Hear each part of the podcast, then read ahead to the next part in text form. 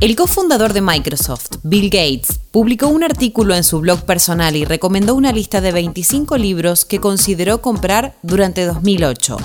Soy Caro Yaruzzi y esto es Economía al Día, el podcast de El Cronista, el medio líder en economía, finanzas y negocios de la Argentina. Seguinos en nuestro canal de Spotify y escuchanos todas las mañanas.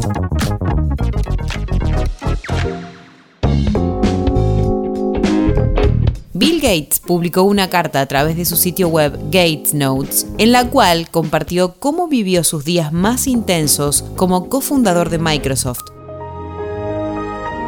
Y subió una captura de pantalla de un correo que se envió a sí mismo durante 2008 en donde se recomendaba 25 libros sobre ciencia para leer. Desde que abandonó la junta directiva de Microsoft en 2020, el magnate estadounidense Bill Gates se abocó a sus intereses filantrópicos y destinó millones de dólares en proyectos de bien social a través de la Fundación Gates, que comparte con su ex esposa Melinda Gates.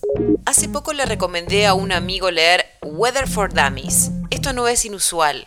En realidad es uno de los primeros libros que recomiendo a cualquiera que quiera entender el clima y cómo se ve afectado por el cambio climático. Comienza la carta de Bill Gates. En el artículo cuenta que encontró dentro de su correo electrónico un mensaje que se envió a sí mismo el 6 de septiembre de 2008 con el asunto Some Amazon Books to Order. O sea, algunos libros para encargar por Amazon. Busqué correos electrónicos antiguos y me sorprendió saber que fue hace más de 14 años, cuenta Gates en su página web.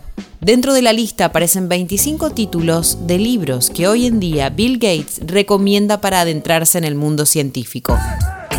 Me tomó un tiempo, pero finalmente logré leer todos los libros. Aunque hubo muchos buenos, aquí hay tres, además de Weather for Dummies, que recomiendo especialmente, escribió el cofundador de Microsoft. La atmósfera, de Frederick Lutgens y Edward Tarbuck, es bastante accesible para cualquiera que esté motivado para aprender cómo funciona el clima de la Tierra. Geología física, por James Monroe, Reed Wickander y Richard Hazlett. Te adentras en temas que probablemente aprendiste en la escuela primaria como placas tectónicas y volcanes, pero con mucha más profundidad, lo que los hace aún más interesantes. Planeta Tierra, de John Renton. Es fascinante por sí mismo y porque me presentó a John Renton como maestro. A través de su escritura te ayuda a ver el mundo físico que te rodea de una manera diferente. Estas tres lecturas son las que Gates considera obligatorias para adentrarse en el mundo científico. Además lo ayudó a realizar trabajos sobre el cambio climático y aplicar el conocimiento en la Fundación Gates. Siempre hay más que aprender, concluyó el filántropo en uno de sus últimos artículos. Esto fue Economía al Día, el podcast de El Cronista.